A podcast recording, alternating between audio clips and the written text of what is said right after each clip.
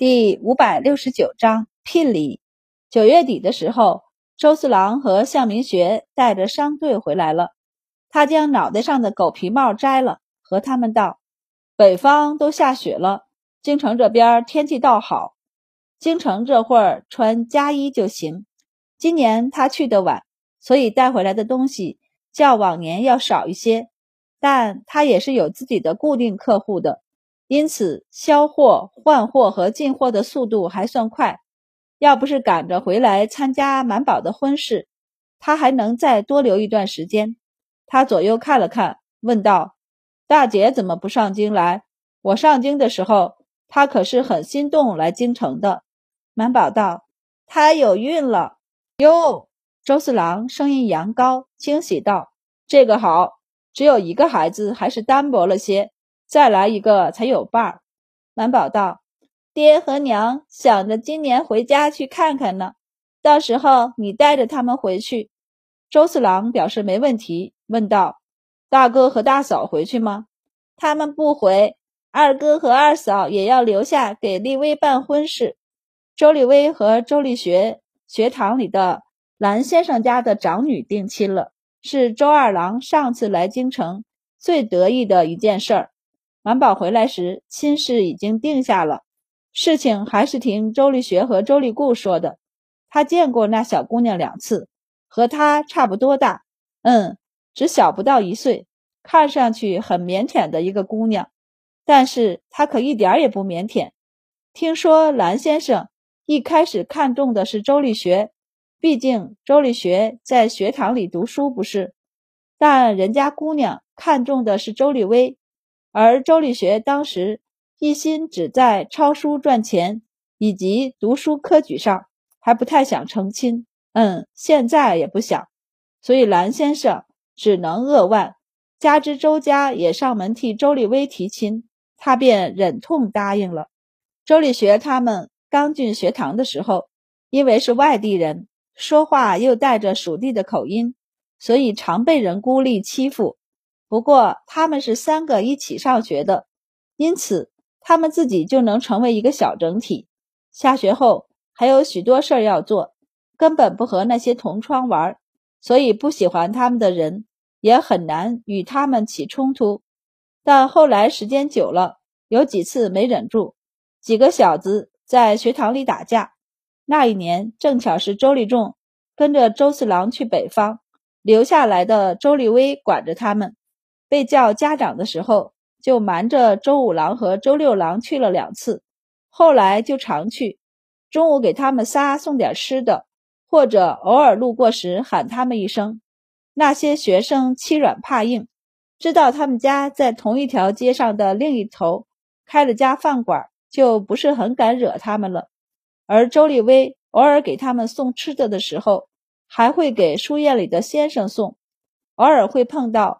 同样去给蓝先生送饭菜的蓝大娘子，一来二去的俩人就熟了。再后来，小钱氏上京，他做的蒸肉好吃，饭馆便往外卖蒸好的粉蒸肉。不管是谁来，提着篮子就能来买几碗回去。蓝先生也爱吃，于是蓝大娘子便时不时的去买。一来二去的俩人就更熟了。在蓝先生表露出。周立学学识人品都还可以，能够招为女婿的时候，蓝大娘子就悄悄地告诉他娘，周立学是不错。然而他看上的是周立学他哥，周立威年纪也不小了。周二郎想趁着这次在京城一并给办了，不过现在还没算日子。其实京城和七里村来往的次数多了，他们便觉得两地似乎相隔也不是很远。主要是他们家自家有车了，马车，嗯，这个没有，但他们有骡子车、驴车、牛车，尤其是骡子车，他们觉得跟马车也不差什么，有车就很方便，出门次数多了，就觉得住客栈赶路也没什么，一二次没有经验，总是赶不到宿头，不得不露宿在外面，但到第三次，除非遇上意外。不然都能住到自己熟悉的地方去，这样就不觉得难挨了。周四郎现在就对外出很习以为常了。他吃完东西，放下碗，就一抹嘴巴道：“对了，杨大人知道你们要成亲，让我给你们带回来两箱子礼物呢。一箱是给你的，一箱是给白善的。”满宝高兴，在哪儿呢？周四郎领着他去看。箱子打开，他的里面有精美的布料，还有一套琉璃茶具，一套玉首饰。满宝看得咂舌，好贵重啊！周四郎道：“说是给你添香的。”满宝就看向白善的箱子，很想打开看看，但白善不在，他还是忍住了。嗯，等他加班回来再看。满宝让西饼和九兰把东西拿回他的房间里放好。时间过得很快，满宝和白善初五时就一起请了婚假休息。不错，大晋的官员是有婚假的，最多九天。满宝和白善都一口气请了九天的假期，包括中间的两天巡休，他们就一共有十一天的假期了。白善一家从周宅搬到了长青巷，在初六那天就去送聘礼。白善请了白大郎、白二郎和阴货刘焕等人给他做押队的亲友。已经当差的刘焕就喜滋滋的请了假，跑去凑热闹，跟着敲锣打鼓的人将聘礼抬着，围着内城走了一圈后，送到周宅。重元坊的不少人家都站在门口看热闹，当然是下人看热闹，主子们等在后面听汇报。只有一两个调皮的。忍不住趴在自家的墙头往外看，看着一挑又一挑的聘礼被送进了周宅，不由咂舌。我刚才起码看到了四挑的宅子，白家这么有钱吗？若是聘礼中有房子，那就在挑担上放一个小宅子的模型，底下压着房契，到了女方家便归女方了，女方的父母便可以选择留下，也可以选择。再作为新娘的嫁妆送回去，老周头很高兴地围着聘礼转悠，然后带着人将上面的喜字换成他们周家的印记，然后意思意思地留下一些东西，剩下的就原封不动地寄到了嫁妆单子上，作为满宝的陪嫁。老周头转悠了一圈，留下了两个银子，他一个，钱是一个，还有两匹布，也都是一人一匹。这就算是留下了东西。老周头坐在一堆聘礼嫁妆之中叹气。周大郎他们将一个小房子的模型拿过来摆好，见状便道：“爹，这宅子的房契呢，得押上了，不然回头要忘了。”老周头道：“急什么？还有一天呢，明天再押上。现在押上，万一被偷了怎么办？”周大郎无语：“谁会跑到这里来偷东西？”偷的还是房契，还不如偷银子和布料呢。不对，根本不会有人偷东西，好不好？庄先生面前的书桌上摆着三张纸，满宝他们三个悄悄地从门口探进脑袋来看。正在发呆的庄先生察觉到，眼皮都没动一下，便道：“进来吧。”三人连忙进去。满宝笑嘻嘻地问：“先生，您找我们什么事儿？”庄先生和他们招手道：“跟前来。”三人便上前，老实的排排的站在书桌前。庄先生仔细的看了看他们后，笑道：“你们都长大了。二郎明年二月籍贯，白善到冬月籍贯。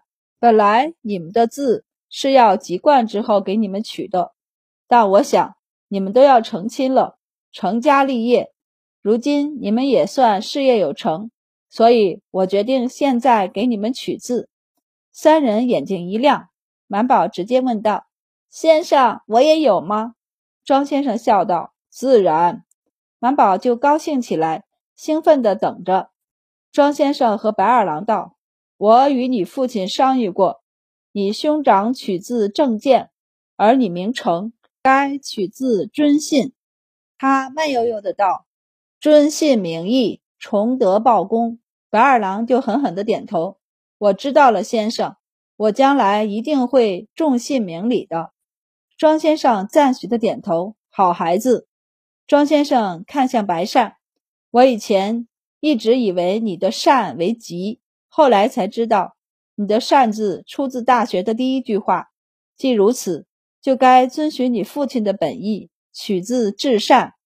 大学之道在三者：明明德、亲民，止于至善。修己是一辈子的事儿。你是个很聪慧的孩子，愿你将来无愧于心，无愧于天地。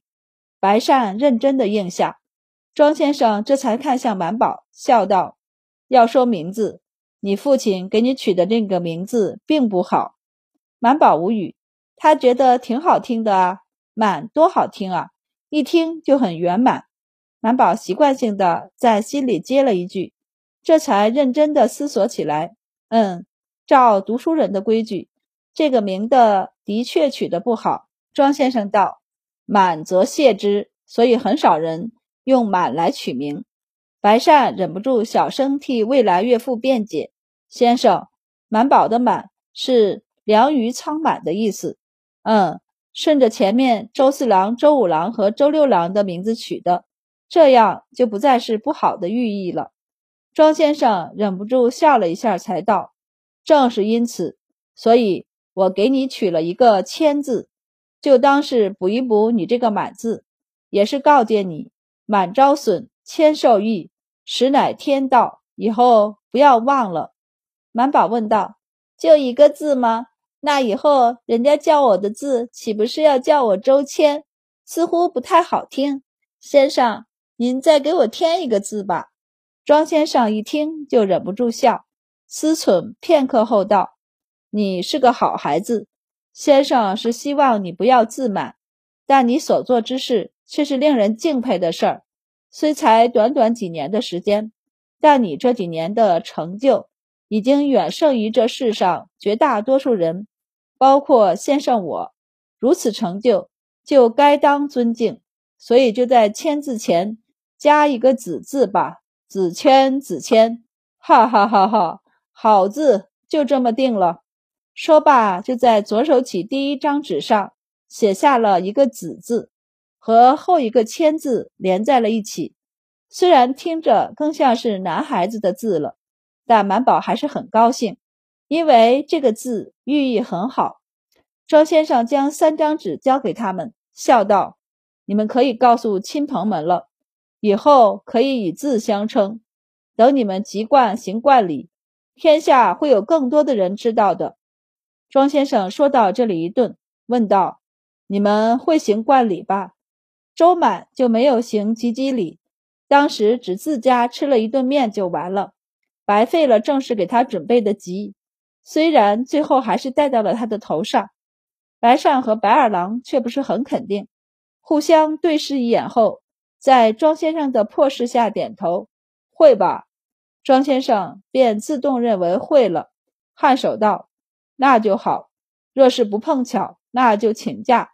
你们籍贯是有冠礼假的，没错，大晋就是个这么人性化，他还有冠礼假。官员们籍贯是可以请一到三天的假期的。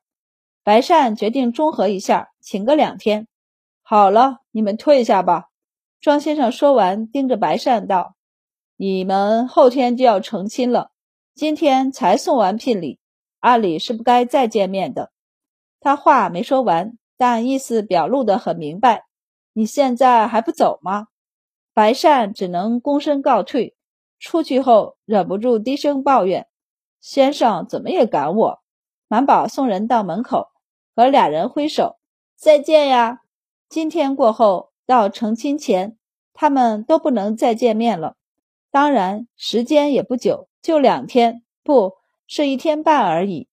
满宝把自己的东西一收拾，可以拿来充门面的一并给写到了嫁妆单子上，将白家送来的聘礼横抄一遍，就是长长的一折单子了。